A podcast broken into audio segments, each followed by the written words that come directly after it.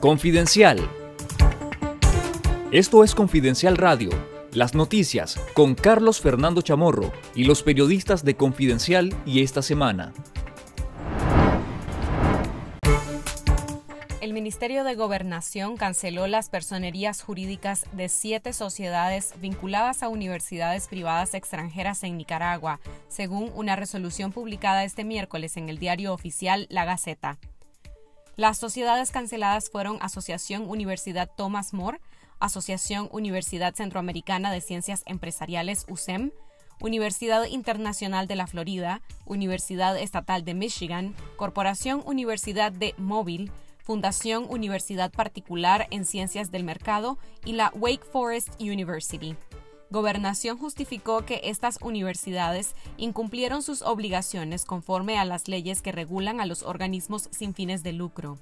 La resolución se publicó un día después de que los diputados sandinistas y sus aliados en la Asamblea Nacional cancelaron las personerías jurídicas de la Universidad Politécnica UPOLI, Universidad Católica Agropecuaria del Trópico UCATSE, Asociación de Estudios Humanitarios UNE, Asociación Popular de Nicaragua UPONIC y la Asociación Universidad Paulo Freire UPF.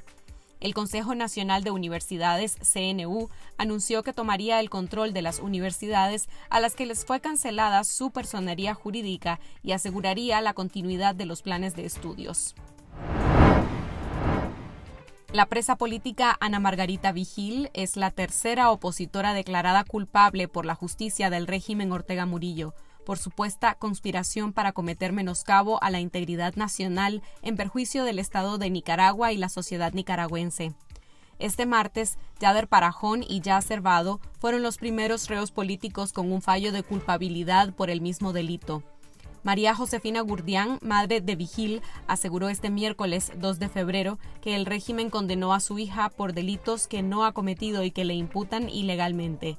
Este jueves se realizaron los juicios en contra de Dora María Telles, Lester Alemán y Alexis Peralta, y el viernes 4 de febrero se realizará el de Miguel Mora. El Ministerio Público también anunció los procesos en contra del comentarista político Jaime Arellano y el aspirante presidencial Noel Vidaurre para el próximo 24 de febrero. El catedrático y experto en educación Ernesto Medina asegura que las condiciones son prácticamente nulas para un eventual diálogo con el régimen de Daniel Ortega que se traduzca en la libertad de los reos de conciencia y el inicio de un proceso de democratización en Nicaragua. Según Medina, hay una clara falta de voluntad política por parte del orteguismo para buscar una salida a la crisis sociopolítica y no existe un garante con el peso político ni la firmeza suficiente para hacer cumplir los acuerdos que se firmen en unas hipotéticas negociaciones. A finales de enero, familiares de más de 30 presos políticos demandaron la anulación de los juicios y la liberación incondicional de todos los reos de conciencia. De esa forma, se sumaron a un comunicado anterior en el que otro grupo de familiares apeló al apoyo de gobernantes, fuerzas vivas de la nación e Iglesia Católica para que encabecen un proceso de unificación ciudadana. Y conozco el dolor que están pasando las familias, pues, y, comprendo perfectamente eh, este llamado que, están haciendo, pero yo creo que, bueno, en primer lugar, Ortega no tiene ningún interés en conversar con ellos, porque todos sabemos que Ortega negocia cuando se siente contra la pared y cuando tiene algo que ganar. Y aquí, pues él, de los familiares de los presos políticos, no tiene absolutamente nada que ganar. Ellos no pueden, lamentablemente, ofrecerle absolutamente nada. Las pruebas de la Fiscalía para acusar al preso político Harry Chávez de infringir las leyes de soberanía y de ciberdelitos son falsas, afirma Camilo Chávez, hijo del reo de conciencia.